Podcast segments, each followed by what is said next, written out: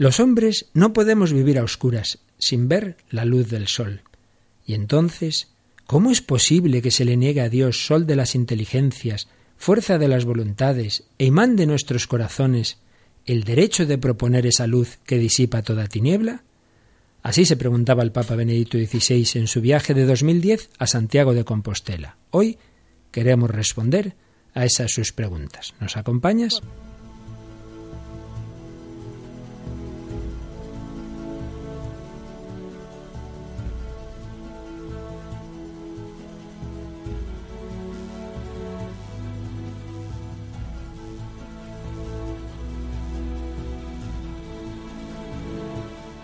Comienza El hombre de hoy y Dios.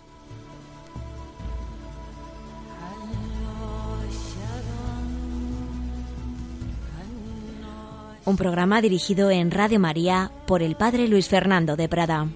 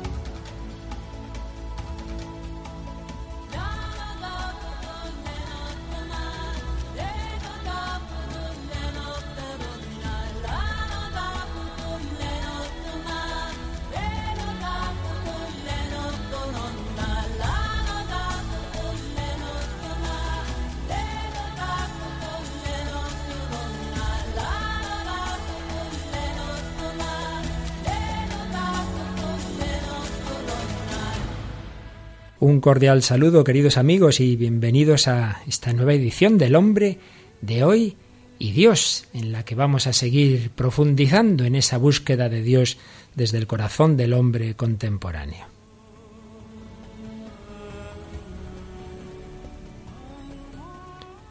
Y hoy tengo aquí en el programa, además de, en el control, en, el propio desarrollo del mismo, a Paloma Niño, eh, eh, asistente de Radio María. Hola Paloma, ¿qué tal? Muy bien, Luis Fer. Bueno, aquí ya los oyentes te conocen mucho más que a mí porque llevas años haciendo un programa de niños, me parece, ¿verdad? Sí, hago el programa de los viernes de la hora feliz. De la hora feliz. Ya desde hace unos cuantos años. Así que eres una voz conocida. Pero bueno, quizá nunca hayas contado, y ya que estás en, este nuestro programa, pues un poquito personalmente alguna palabra sobre ti. ¿Por qué no nos dices quién, quién, cuál es tu trayectoria vital? Bueno, yo soy periodista, he estudiado periodismo y soy de Cuenca, así que he pertenecido mucho tiempo al Grupo de Acción Católica de, Cuenca. Luego ya me vine a estudiar aquí a Madrid y aquí es donde tengo ahora mi trayectoria. Estás trabajando aquí en Radio María, qué bien. Eso es, estoy con el tema de los vídeos que estamos comenzando en Radio María. ¿Qué tal va eso? Y va muy bien, vamos progresando. sí, sí, Paloma es una gran técnica de vídeos y os aconsejo que, los veáis por, por internet, ¿verdad? Es como se pueden... Tenemos el canal de YouTube y transmitimos algunas veces algunos eventos del Papa también en directo con las imágenes, además del audio por la radio, en directo con las imágenes. Y bueno, y también hay vídeos que se pueden visitar en el canal de YouTube, que se puede acceder desde la misma página de Radio María. Estupendo.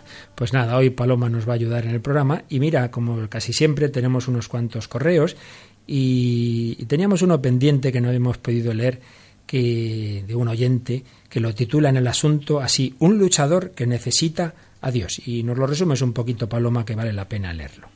Sí, dice, tengo 49 años, trabajo en el ámbito de la salud, casado, tenemos una hija a la cual queremos con locura cristiana, es decir, educándola en relación directa con el amor de Cristo.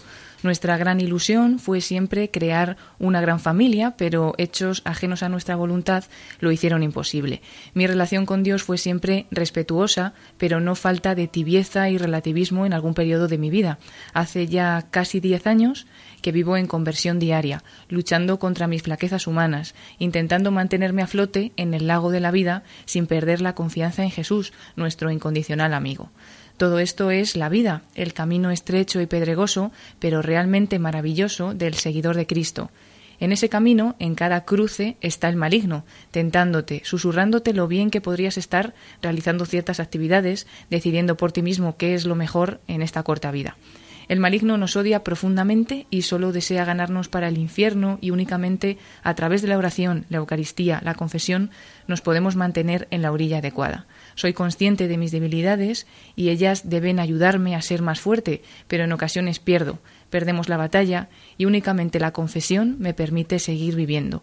Gracias Señor por regalarnos tantas herramientas para luchar contra el mal que intenta habitar en nosotros para robarnos a Dios. Y firma un converso pecador en lucha diaria. Pues sin duda eso es lo que nos somos todos, unos conversos pecadores, por lo menos unos pecadores todos, y conversos ojalá, ¿verdad?, en lucha diaria y siempre en esa lucha, como nos dice nuestro oyente, eh, en esa lucha permanente de, seguir al Señor, pero sabiendo que hay tentaciones. Por ello lo que nos escribe eh, este que nos ha comunicado estas sus bellas palabras, pues es un poco cada uno nuestra historia, nuestra lucha.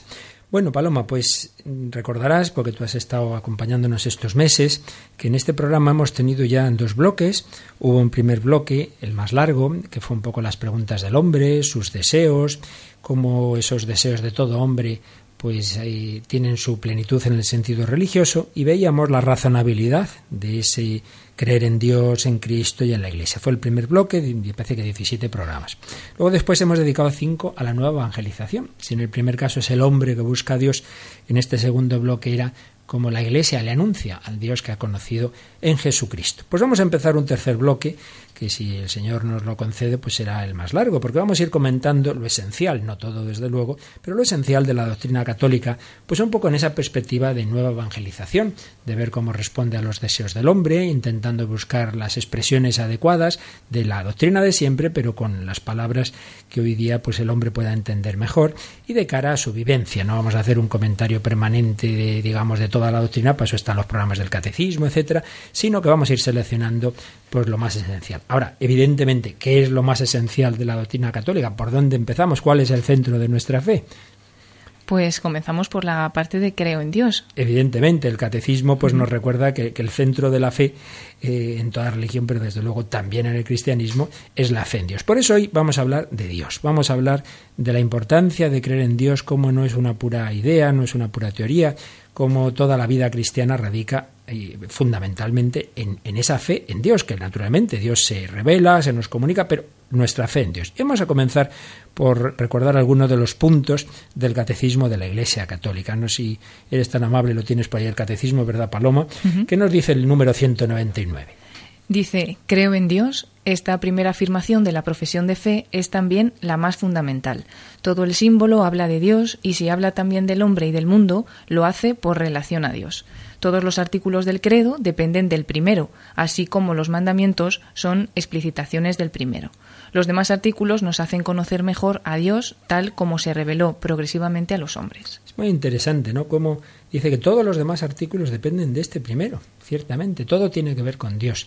Por eso, como decíamos, la fe en Dios no es una cosa así marginal, ¿no? Pues a mí me gusta el color rojo, bueno, pues eso no afecta a, a casi nada de nuestra vida, pero si creemos o no en Dios, sí, y por eso se me ocurre una primera aplicación. Cuando yo, les sugiero a los oyentes que se hagan esta pregunta, ¿en qué cambiaría su vida ordinaria si no creyeran en Dios? Porque si resulta que cambiaría muy poquito, simplemente en que no rezarían, no irían a misa y todo lo demás sería igual, pues señal de que quizá la fe no es muy viva, ¿no te parece? Sí, porque la fe afecta a todo, no solamente a la oración, sino a cómo esa oración la llevas luego a la práctica en tu vida diaria. Tiene que afectar al trabajo, a la diversión, en fin, al ocio, a todo, a la manera de vivir. Por ello, la fe en Dios o, o, la falta de fe en Dios tiene que afectar a toda la vida. Por supuesto, el catecismo nos recuerda que Dios solo hay uno. Creo en un solo Dios, como nos dice el número 200. Con estas palabras comienza el símbolo de Nicea, Constantinopla, la confesión de la unicidad de Dios, que tiene su raíz en la revelación divina en la antigua alianza, es inseparable de la confesión de la existencia de Dios y asimismo también fundamental. Dios es único, no hay más que un solo Dios. La fe cristiana confiesa que hay un solo Dios por naturaleza, por sustancia y por esencia. No hay más que un solo Dios, por tanto a Él tenemos que entregarnos por completo. No adoréis a nadie más que a Él, que tantas veces cantamos. Pero hay distintos enfoques en nuestro mundo que tienen sí una idea, cierta idea de la divinidad, de, espiritualidad, pero que muchas veces se quedan unos planteamientos un poco impersonales. ¿No te parece, Paloma? Nosotros buscamos un ser personal. Un ser personal. Y un ser que, personal, cuando conocemos a alguien enseguida le preguntamos cómo se llama, ¿verdad? Eso es. ¿Y Dios nos ha dicho su nombre? Pues sí, Dios nos ha dicho su nombre. ¿Cómo lo explica el catecismo en el 203? Dice, Dios revela su nombre. A su pueblo, Israel, mm, Dios reveló, se reveló dándole a conocer su nombre. El nombre expresa la esencia, la identidad de la persona y el sentido de su vida. Dios tiene un nombre, no es una fuerza anónima. Comunicar su nombre es darse a conocer a los otros, es, en cierta manera, comunicarse a sí mismo, haciéndose accesible, capaz de ser más íntimamente conocido y de ser invocado personalmente. Pues vamos avanzando, creemos en Dios, creemos que, que el mundo tiene su origen en un ser eterno, en un ser infinito, en un ser necesario, que todo lo que lo demás pues depende de él eh, podríamos no existir, somos seres contingentes, como ya explicábamos en algún programa hace ya algún tiempo, creemos en ese Dios, principio y fin de todo. Pero hemos dicho que es un Dios único, pues que solo puede haber un infinito, solo puede haber un principio necesario, pero además acabamos de decir que no es una mera energía, eh, un, un ser anónimo, no, no, no, es un Dios personal. Bueno, la conclusión de todo esto para nuestra vida en esa perspectiva de hacer ver que no estamos hablando de teoría, sino que estamos hablando de lo que realmente necesita el hombre. La conclusión es que el hombre está hecho por Dios y para Dios. De Dios venimos y a Dios vamos. Por eso, si vamos ya al principio del catecismo, número 27, que es realmente muy bello y muy profundo, nos dice así. El deseo de Dios está inscrito en el corazón del hombre porque el hombre ha sido creado por Dios y para Dios, y Dios no cesa de atraer hacia sí al hombre, y sólo en Dios encontrará el hombre la verdad y la dicha que no cesa de buscar. La razón más alta de la dignidad humana consiste en la vocación del hombre a la comunión con Dios. El hombre es invitado al diálogo con Dios desde su nacimiento, pues no existe sino porque creado por Dios por amor, es conservado siempre por amor, y no vive plenamente según la verdad si no reconoce libremente aquel amor y se entrega a su Creador. Aquí de nuevo se confirma lo que antes decíamos, el creer o no en Dios es decisivo, si realmente vivimos esa fe, porque si el hombre está hecho para Dios y no vive a Dios, bien porque no cree en Él o bien porque realmente no, no tiene una vivencia fuerte de Él, pues hay algo grande de, de, la humanidad del hombre que no se cumple. Vuelvo a insistir, no es un tema marginal, no es que a uno le guste el deporte y a otro no. No, no, es que todos los hombres estamos hechos para Dios. Por tanto, si no tenemos esa relación con Él, algo serio falla. Y además, como aquí apunta un poco el catecismo, pues precisamente la dignidad humana queda muy en quiebra si no se ve desde Dios, porque ¿qué es el hombre sin Dios? Pues a fin de cuentas es un animal, un animal más evolucionado, pero nada más que un animal. Mientras que desde Dios, pues la dignidad humana es impresionante, porque es un ser llamado a dialogar con Él y encontrar la verdad y el amor en la entrega a Él. Sin embargo, Paloma, fíjate, es tremendo esto que es verdad, esto que siempre lo ha sido, todas las civilizaciones han sido religiosas, todas de una manera de otra han creído en Dios, sin embargo estamos en un momento de la historia realmente complicado, donde hay una gran crisis de fe en Dios. Yo estaba hace poco en un país hispanoamericano y me impresionaba que aunque hay serios problemas y bueno, pues la moral como en todas partes, pues no siempre se vive todo lo bien que se debería, pero les parece obvio creer en Dios. Es, tan raro encontrar ahí una persona que diga, no, yo soy atea, yo no creo en Dios. Y hoy una joven que ha estado estudiando inglés en, en Inglaterra y que un día se juntaron 20 estudiantes de distintos países occidentales y resulta que la única que ciertamente creía en Dios era ella, de 20. Y se quedó impresionada y nos decía, es que en Europa no creen en Dios yo oía eso en América y me quedaba diciendo, pues hija, a lo mejor por desgracia tienes razón. En Europa no creen en Dios, por supuesto es una generalización, pero llega eso, un hispanoamericano a países europeos, y muchas veces tiene esa impresión, no digamos musulmán desde sus planteamientos, que en parte compartimos y en parte no, pero desde luego les parece tan increíble que haya tantas personas en Europa que no creen en Dios. En Europa no creen en Dios. Pero fíjate, añadía esta chica que envidiaban esos sus compañeros su fe, porque claro, estaban allí solos, todos sin familia, y decían, ¿y tú no estás sola? Y no, yo siempre tengo a Dios. Ay, ¿eso cómo se hace? Nadie les había hablado de un Dios cercano. Mira, en un primer programa que hicimos de, eh, en Radio María, en este, en este programa, puse una canción que yo creo que vamos a volver a poner ahora, de Gonzalo Mazarrasa. Dices que ya no crees en Dios, que nos habla eso, de tantas personas de nuestra época que dicen, que dicen que no creen en Dios.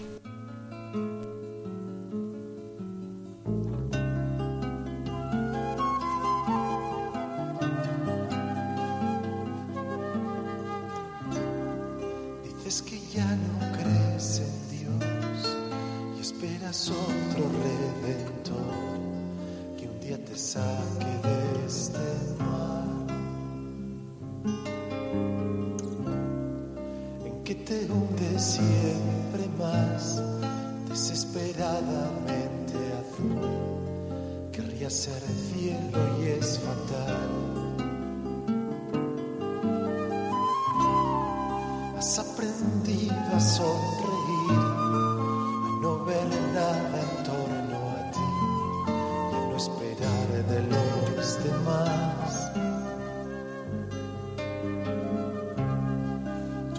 grita en tu interior y otros la callan con su voz que falsifica el verbo amar. Esperan que tú hagas igual y te lo piden por favor una vez más.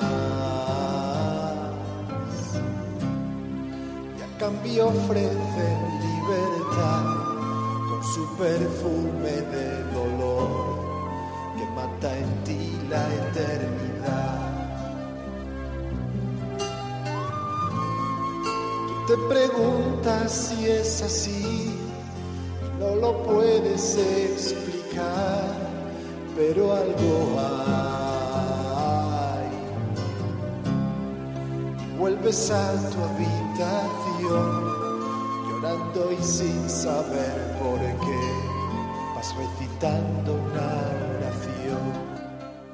y vuelves a tu habitación llorando y sin saber por qué vas recitando una oración. Como esos jóvenes que estudiaban inglés y que necesitaban, necesitaban, necesitaban a Dios y por eso le preguntaban a esa chica, Vanessa, le preguntaban, ¿y, ¿y, tú cómo tienes esa presencia, esa compañía? El hombre sigue necesitando de Dios. Y esta civilización que por desgracia vive como si Dios no existiera, en el fondo le echa en falta. Y de esto, Paloma, recordarás el precioso viaje del Papa Benedicto XVI a España antes del de la JMJ vino el año anterior, en 2010, a Santiago de Compostela y Barcelona. Y habló de esto precisamente y particularmente en Santiago de Compostela. En la Plaza del Obradoiro, el 6 de noviembre de 2010, el Papa habló de los peregrinos a Santiago y de lo que en el fondo buscaban. ¿Nos recuerdas un poquito esa homilía, las ideas claves de, del Papa en el Obradoiro? Sí, decía, esto es lo que en el secreto del corazón, sabiéndolo explícitamente o sintiéndolo sin saber expresar con palabras, viven tantos peregrinos que caminan a Santiago de Compostela para abrazar al apóstol. El cansancio del andar, la variedad de paisajes, el encuentro con personas de otra nacionalidad, los abren a lo más profundo y común que nos une a los humanos. Seres en búsqueda, seres necesitados de verdad y de belleza, de una experiencia de gracia, de caridad y de paz, de perdón y de redención. Fíjate qué expresiones tan bellas que un poco resumen maravillosamente pues todos estos programas anteriores que hemos dedicado al hombre eh, como expresión de, de, sus deseos, ¿no? Seres en búsqueda, seres necesitados de verdad y de belleza, de una experiencia de gracia. Porque claro, a Dios no se le conquista, no, no es el resultado de un teorema matemático, necesitamos que se nos revele. ¿Y cómo seguía diciendo el Papa? Sigue diciendo, en lo más recóndito de todos esos hombres resuena la presencia de Dios y la acción del Espíritu Santo. Sí, a todo hombre que hace silencio en su interior y pone distancia a las apetencias, deseos y, que, y quehaceres inmediatos, al hombre que ora, Dios le alumbra para que le encuentre y para que reconozca a Cristo. Esto es muy consolador, pues a veces nos escriben personas, tengo poca fe, quisiera creer. Pues el Papa nos decía esto, al hombre que ora, al hombre que hace silencio, al hombre que busca, Dios se le revela, de una manera, de otra, antes o después, eso ya, los caminos de Dios son inescrutables, ¿verdad? Pero tenemos esa tranquilidad que, que si el hombre busca a Dios mucho más, Dios busca al hombre. Por eso hablaba del Papa de los peregrinos a Santiago como, como los, esos buscadores, Quien peregrina a Santiago, en el fondo, lo hace para encontrarse sobre todo con Dios, que reflejado en la majestad de Cristo, lo acoge y bendice al llegar al pórtico de la gloria. Qué bonito esa búsqueda de Dios y culmina en ese, en ese rostro de Cristo. Y entonces ya el Papa decía, desde aquí, como mensajero del Evangelio que Pedro y Santiago rubricaron con su sangre, deseó volver la mirada a la Europa que peregrinó a Compostela, como lo hizo su predecesor en su primer viaje a España el año 82, cuando desde allí se dirigió a Europa en aquel acto europeísta. Eh, vieja Europa, desde aquí te recuerdo, viva tus raíces. Pues bien, el Papa Benedicto XVI se preguntaba cuáles son las grandes necesidades, temores y esperanzas de Europa y cuál es la aportación específica y fundamental de la Iglesia a esa Europa. Pues en vez de leerlo vamos a escuchar de su propia voz cómo el Papa respondía a esta pregunta. ¿Cuál es la aportación de la Iglesia a Europa? Su aportación se centra en una realidad tan sencilla y decisiva como esta, que Dios existe y que es Él quien nos, ha dado la vida. Solo Él es absoluto amor fiel e indeclinable, meta infinita que se trasluce detrás de todos los bienes, verdades y bellezas admirables de este mundo, admirables, pero insuficientes para el corazón del hombre.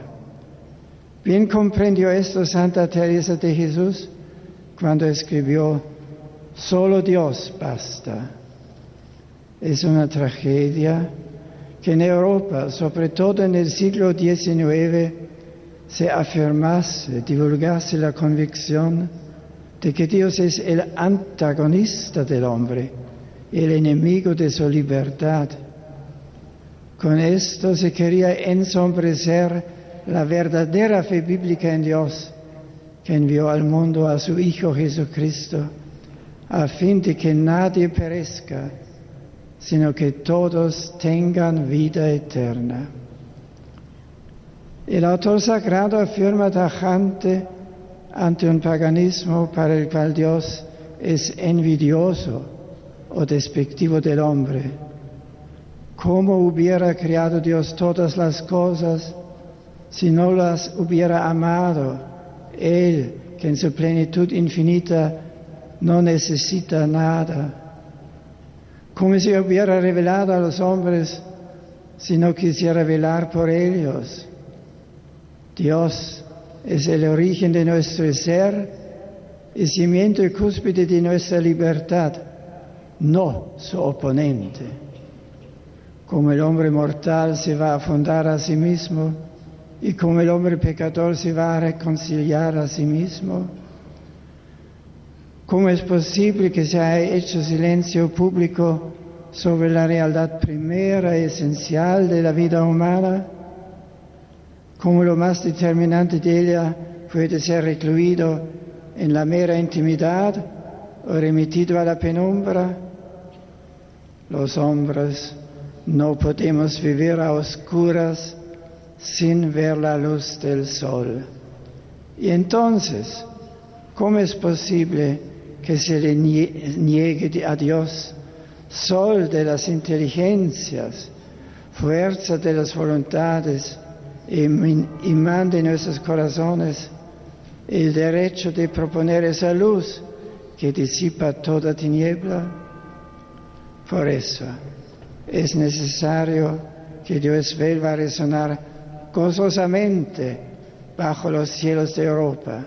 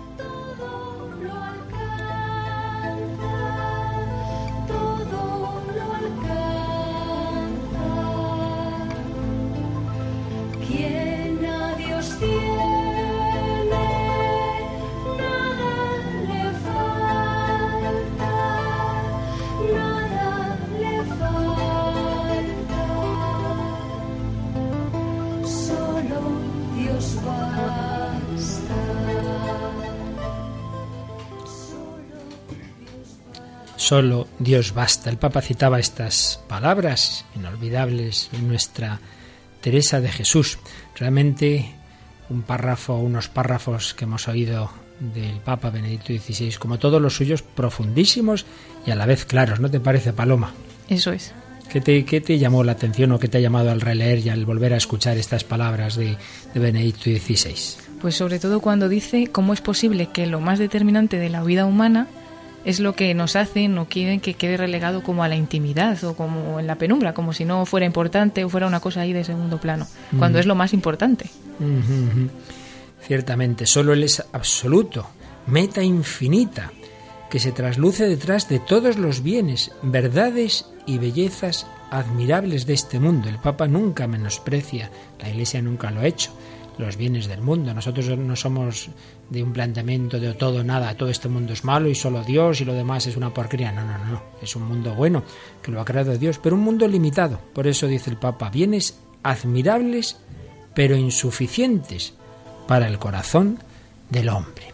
Cambio Teresa de Jesús, que no despreciaba nada, pues decía que habiendo encontrado a Dios, pues ahí está realmente lo fundamental. Es un contraste entre esa visión de fe, de esa visión de la España eh, del siglo XVI que vivía Santa Teresa y lo que pasa en nuestro mundo, ¿verdad? ¿Y por qué? Pues también el Papa, como buen conocedor del pensamiento contemporáneo, lo explica, ¿no? Esas ideologías se fueron divulgando, sobre todo en el siglo XIX, que ponían a Dios como si fuera enemigo del hombre, antagonista del hombre. De todas maneras, aunque sean ideologías del siglo XIX, esto trae resonancias de mí atrás. ¿No te parece que eso ya sale en el Génesis? Ese, el diablo, a fin de cuentas, cómo presenta a Dios. Lo presenta como que lo que quiere es que ellos no lleguen a ser como él. Y entonces pues les dice que no pueden comer del árbol de la ciencia del bien y del mal. Como si Dios le diera miedo que, que le, le, igualaran, ¿verdad? ¿no? Eso es. Cuando es Él el que nos invita a participar de su ser, pero por gracia, por fuerza nuestra es absolutamente imposible. ¿no? Y luego esas preguntas que decías realmente fundamentales. Hay una que me llama más particularmente la atención. ¿Cómo el hombre mortal se va a fundar a sí mismo? ¿De dónde salimos? ¿Cómo este, este absurdo de nuestro mundo de que pretende autoexplicarnos sin, sin alguien que nos ha puesto en la existencia? Y también, ¿y cómo el hombre pecador se va a reconciliar a sí mismo? Si estoy yo solo en esa soledad que, que les dolía a esos chicos, a esos compañeros de, de inglés, de esta chica que os contaba, pues es la soledad en que tantas veces se queda el hombre contemporáneo, cuando realmente Teresa de Jesús nos lo recuerda. Puedes vivir en paz sin que nada te turbe, sin que nada te espante, cuando has encontrado a Dios y cuando desde Él puedes vivirlo todo con esa serenidad que brota de saberte acompañado. Nada te espante, todo se pasa, Dios no se muda.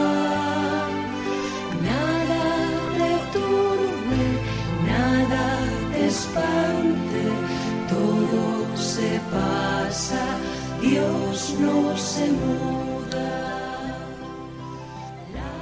Y luego, después de estas palabras que hemos oído en el audio, ¿qué seguía diciendo el Papa? ¿Qué nos hablaba para, para Europa? Seguía diciendo, Europa ha de abrirse a Dios, salir a su encuentro sin miedo, trabajar con su gracia por aquella dignidad del hombre que habían descubierto las mejores tradiciones, además de la bíblica, fundamental en este orden, también las de la época clásica, medieval y moderna, de las que nacieron las grandes creaciones filosóficas y literarias, culturales y sociales de Europa. Luego después dice unas palabras que vamos a reservar para otro momento del programa. Y finalmente el Papa hablaba como también lo hace el catecismo, de que, claro, la dignidad del hombre depende también de Dios y que están, digamos, como ambos no son, eh, no están contrapuestos, sino al revés. Dios es el que busca potenciar al hombre. Si perdemos la fe en Dios, al final también acaba cayendo el hombre. Por eso decía, dejadme que proclame desde aquí la gloria del hombre, que advierta de las amenazas a su dignidad, por el expolio de sus valores y riquezas originarios, por la marginación o la muerte infligidas a los más débiles y pobres. ¿Y cómo seguía diciendo el Papa? No se puede, no se puede sí. dar culto a Dios sin velar por el hombre su hijo, y no se sirve al hombre sin preguntarse por quién es su padre y responderle a la pregunta por él. La Europa de la ciencia y de las tecnologías, la Europa de la civilización y de la cultura, tiene que ser a la vez la Europa abierta a la trascendencia y a la fraternidad con otros continentes, abierta al Dios vivo y verdadero desde el hombre vivo y verdadero. Esto es lo que la Iglesia desea aportar a Europa, velar por Dios y velar por el hombre, desde la comprensión que de ambos se nos ofrece en Jesucristo. Y en efecto, si no tenemos fe en Dios, ¿qué es el hombre? ¿Qué es el hombre? No se sirve al hombre sin preguntarse por quién es su padre y, responderle a la pregunta por él. Por eso, Vamos a nuestras buenas costumbres de este programa, Paloma, y a ver cómo en el cine contemporáneo se refleja este problema. Muchas veces hemos traído películas del gran cineasta sueco Ingmar Bergman, pero hay una menos conocida que de la que hoy vamos a escuchar un fragmento. ¿Qué película me refiero, Paloma? Es la película Cara a Cara, que es una película sueca escrita y dirigida por Ingmar Bergman, que se hizo en el año 1976. O sea que esta es relativamente reciente, el año 76, sí.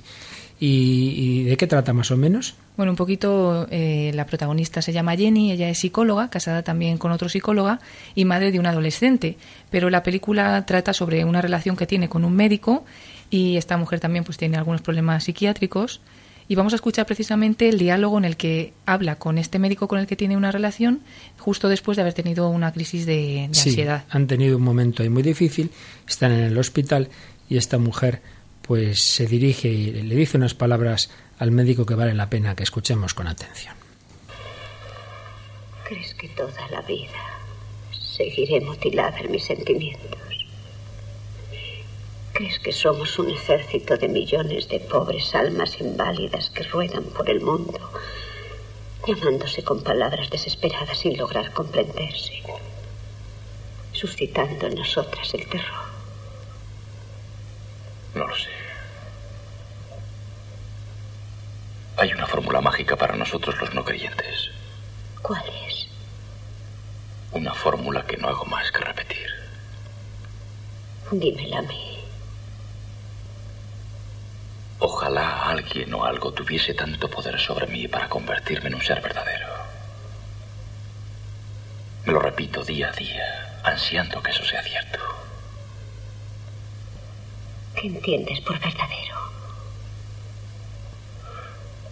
Poder oír una voz humana y tener la absoluta certeza de que viene de alguien que está hecho como yo. Quisiera tocar unos labios y en esa milésima de segundo tener la inmediata certeza de que son labios. Madre mía, Berman, siempre, siempre te hace pensar. Yo destacaría como dos momentos en el diálogo, ¿verdad?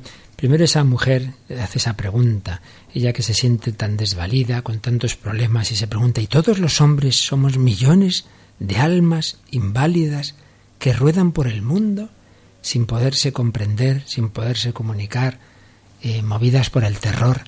Es nuestra civilización que se cree que lo puede todo, pero que luego tantas veces se siente desvalida, ¿no te parece, Paloma? Sí, es la pregunta que todos tenemos por el sentido de la vida, en realidad. Uh -huh.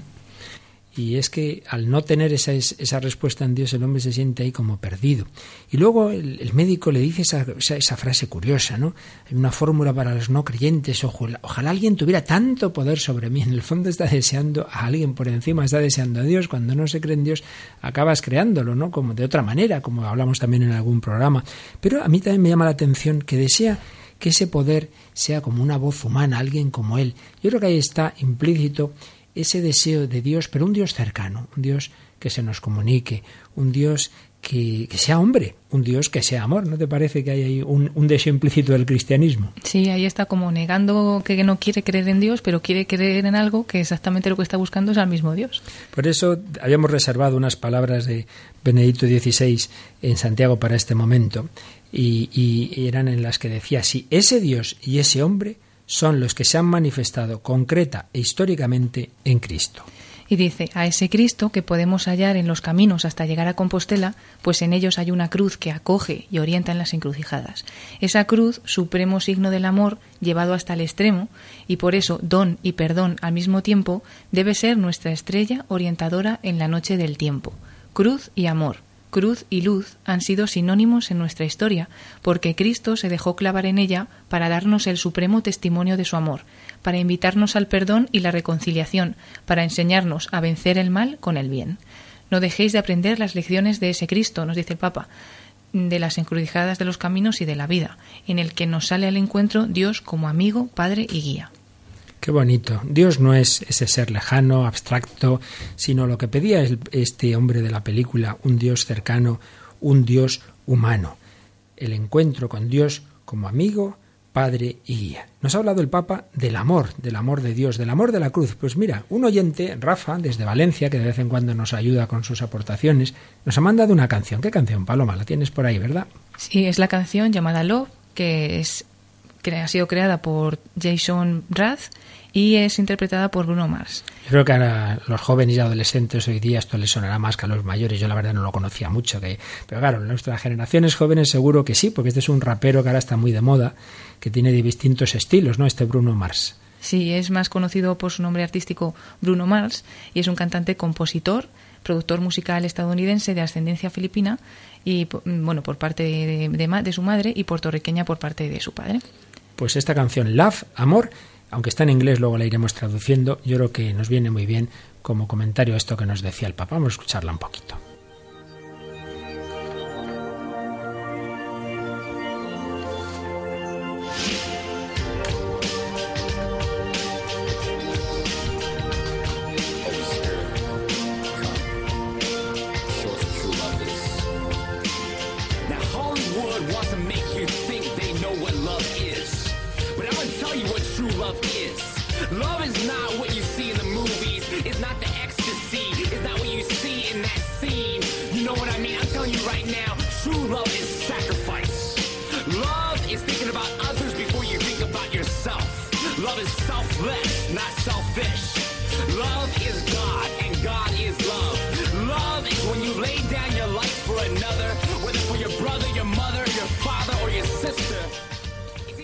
Está aquí diciendo esta canción lo que no es el amor, no es lo que Hollywood nos quiere hacer creer, sino sino dice, eh, yo te enseñaré lo que es verdaderamente el amor.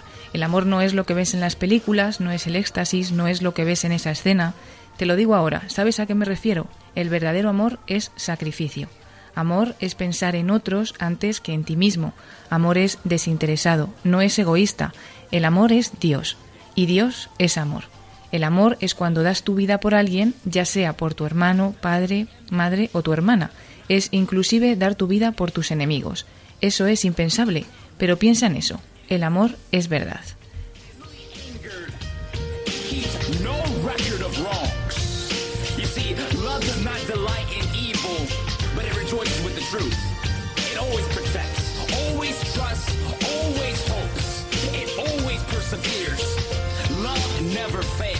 Love is everlasting.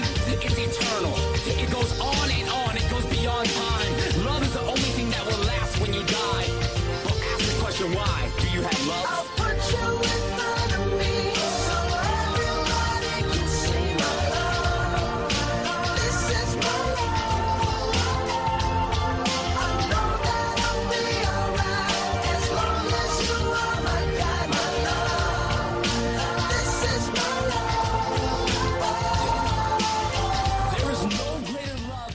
Te pondré delante de mí para que todos puedan ver mi amor. Este es mi amor. Sé que voy a estar bien mientras tú seas mi guía, mi amor. Este es mi amor. No hay amor más grande que este, que el que da la vida por sus amigos. Ahora, ¿estás dispuesto a entregar tu vida por tus amigos? Probablemente estés dispuesto a dar tu vida por tu madre, tu padre, por tu mejor amigo, pero ¿estás dispuesto a entregar tu vida incluso por aquellos que te odian? Voy a decirte quién hizo eso. La definición de amor es Jesucristo. Él es amor, los clavos en sus manos, las espinas en su frente, aguantando en una cruz por tus pecados y los míos, eso es amor. Él murió por ti y por mí, aun cuando lo seguimos odiando, eso es amor. Dios es amor verdadero, y si no conoces ese amor, ahora es tiempo de conocerlo. Amor perfecto.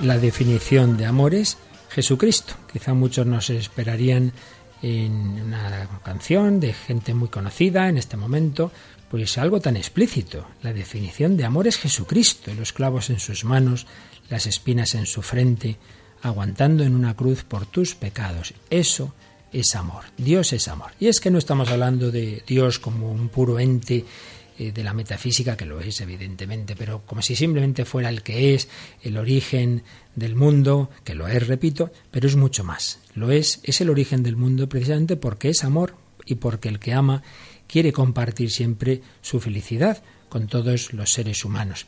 Por eso también en nuestra época tan descreída, pues hay naturalmente tantas personas y tantas manifestaciones culturales, como puede ser la música moderna, que en medio de todos esos, todas esas dificultades de tantas personas para creer, sin embargo, no pueden dejar de manifestar esa fe en Dios. Y esto lo mismo pasa con la poesía y hablábamos de la peregrinación a Santiago de Compostela, pero ¿cuántas personas van también a los monasterios? En nuestra época, personas que están en el estrés de las ciudades, de la empresa, buscan paz, buscan serenidad. Y uno de los monasterios más famosos, como sabes, en, en España es, es el de Silos, en Burgos, en la provincia de Burgos, donde hay un famosísimo ciprés. Y el gran poeta Gerardo Diego escribió una poesía que nos puede servir un poquito como resumen de lo que estamos hablando. ¿Nos la lees, por favor, Paloma? Enhiesto surtidor de sombra y sueño, que acongojas el cielo con tu lanza, chorro que a las estrellas casi alcanza, devanado a sí mismo loco empeño, mástil de soledad, prodigio isleño, flecha de fe, saeta de esperanza. Hoy llego a ti, riberas de la Arlanza, peregrina al alzar, mi alma sin dueño. Cuando te vi, señero, dulce, firme, qué ansiedades sentí de diluirme y ascender como tú, vuelto en cristales, como tú, negra torre de arduos filos, ejemplo de delirios verticales, mudo ciprés en el fervor de silos. Qué belleza. Él comenta, Santiago Arellano, gran profesor de literatura, tiene un hijo sacerdote que hace algún programa en Radio María, pues comenta Santiago Arellano cómo el poeta llega como hombre de su tiempo, hombre de su tiempo porque dice peregrina al azar, mi alma sin dueño. Pero llega a un ámbito diferente, está buscando respuestas, quiere llenar de sentido un vacío existencial de esa alma peregrina al azar que no tiene dueño, como oíamos a la mujer de la película de Berman. Este hombre, esta inquietud, llega a Silos, y ese ciprés, erguido en su verticalidad, destaca sobre la horizontalidad del paisaje y la rutina de los días, y así se convierte en ejemplo de delirios verticales. Comenta Arellano, claro que las cosas de lo alto algo tienen de locura, de delirio vertical frente a la ramplonería de nuestra existencia. Frente al sentido existencial, el ciprés se convierte en palo mayor de un barco en rumbo, en isla prodigiosa, en flecha de fe y saeta de esperanza. Mástil de soledad, prodigio isleño, flecha de fe, saeta de esperanza. El poeta confirma la vigencia del agustiniano Inquieto está mi corazón. El hallazgo del sentido hace estallar en gozos al corazón confuso. Silos es una invitación a ascender en busca de lo mejor. Cuando te vi, señero, dulce, firme, qué ansiedades sentí de diluirme y ascender como tú, vuelto en cristales. Pues sí, sea la música moderna, sea la poesía clásica, el hombre expresa ese deseo de Dios, aún en nuestra época tantas veces cerrada a la trascendencia.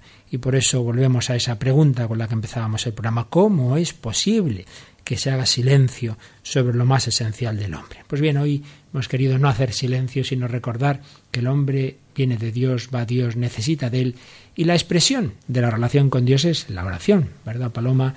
Oración en todas sus manifestaciones. Somos pobres, tenemos que pedir, oración de petición, acción de gracias, permanentemente recibimos. Pero hay un tipo de oración muy bella, que es la oración de alabanza, alegrarse de que Dios sea Dios, alabar a Dios por él mismo. Pues vamos a, nuestro gran cantante Martín Valverde, que tantas veces nos ayuda, ¿verdad?, para alabar a Dios al ir terminando este programa.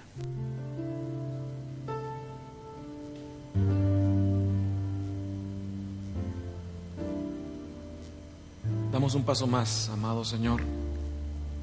Un paso más para alabarte. no esperando que las cosas se pongan bien para hacerlo, sino hacerlo para que en todo caso las cosas se pongan bien. Hoy nos acercamos a ti reconociendo que solo tú tienes palabra de vida eterna y que no tiene caso hacerse para ninguna otra parte, que no podemos ni caminar ni continuar si no estás con nosotros. Hoy, igual que David, le decimos a nuestra alma, a la que muchas veces hemos enseñado a ser floja en este asunto, que se levante. Como decía David, igual, levántate alma mía y alábalo. Levántate alma mía y alábalo. Hoy decimos igual que también este siervo tuyo, David, que mi boca esté siempre llena de tu alabanza. Espíritu Santo, enséñanos, porque hoy Hoy lo queremos alabar.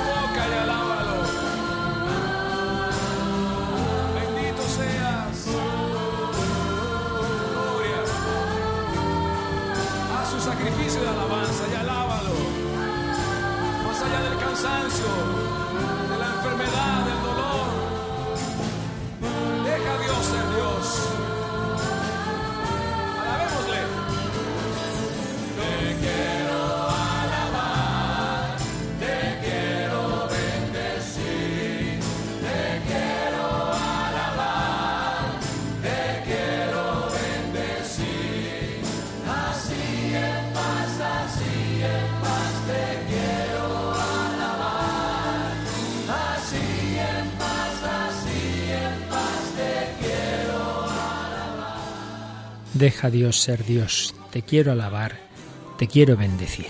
Pues recuperemos la centralidad de la fe en Dios en nuestra vida y vivámosla en la oración y en toda nuestra vida ordinaria.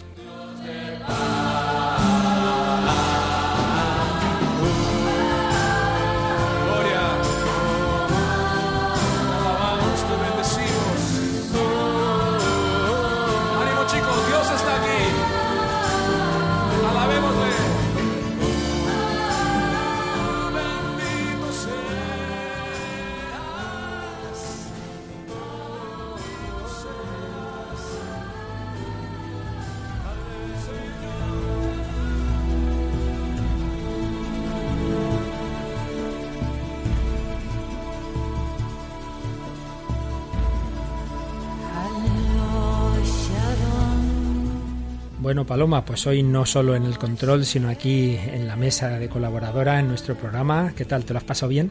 Fenomenal. Muchas gracias por invitarme. Gracias a ti. Espero que repitas, espero que repitas.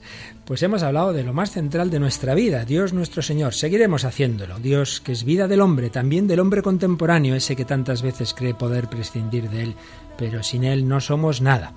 Eh, ¿Quieres recordar, Paloma, a nuestros oyentes que, una vez más seguro que nos quieren ayudar con sus aportaciones y comentarios? Pueden escribirnos al correo. El correo electrónico, el hombre de hoy y Dios, arroba radiomaria.es. El hombre de hoy y Dios, todo seguido, arroba radiomaria.es. Pero al correo no nos escriban a pedir programas, eso lo hacen entrando en la web de Radio María o pueden llamar al teléfono 902 500 518. Ya decíamos al principio que pueden pedir el primer bloque de programas sobre los deseos del hombre, pueden pedir el segundo sobre la nueva evangelización y ya a partir de ahora pues haremos otro otro CD, ¿verdad? Pues nada, Paloma, muchísimas gracias, pero veo que tenemos aquí al padre Esteban que quiere aprovechar el final del programa también para decirnos alguna cosita más. Hola, Padre Esteban. Muy buenos días. Hemos estado durante todos estos días anunciando que llegaría este programa y vamos a recordar lo que ya hemos anunciado a través de la Fundación Amigos de Radio María, esa peregrinación siguiendo las huellas del Beato Juan Pablo II.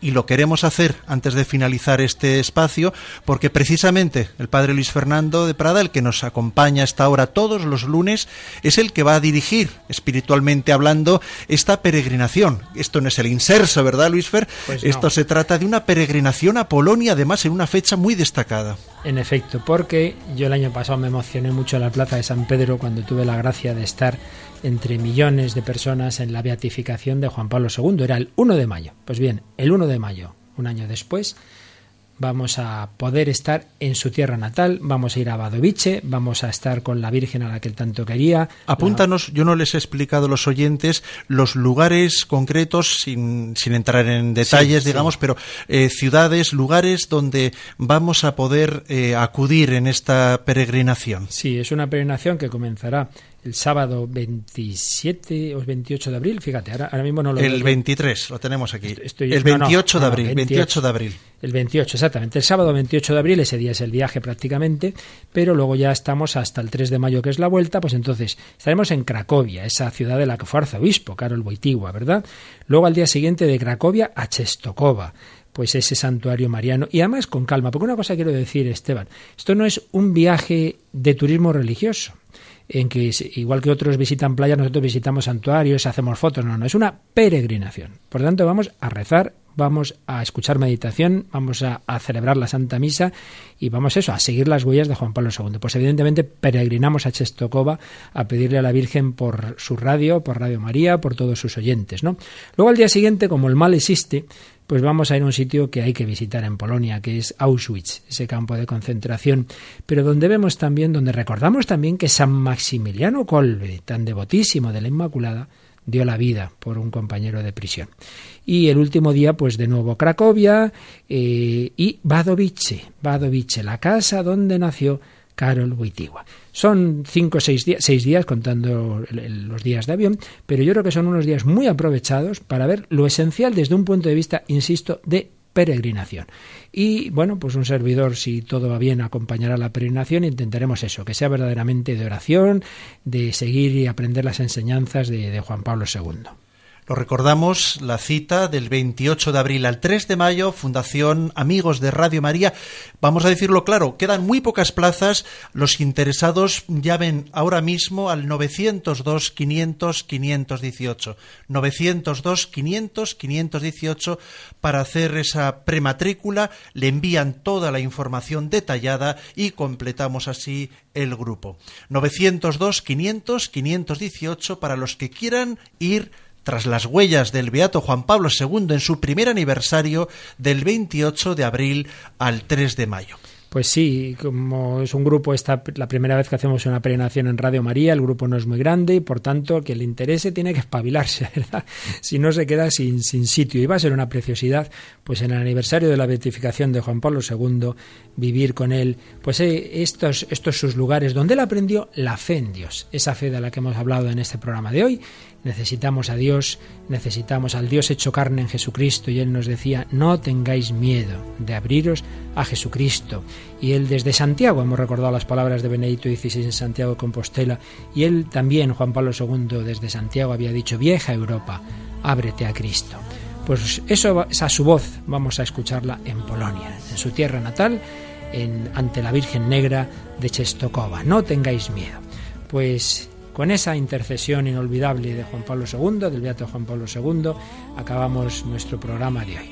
Que sigamos buscando al Señor, que pongamos a Dios en el centro de la vida, que le alabemos, que le adoremos y que le busquemos. Hasta el próximo programa, si Dios quiere.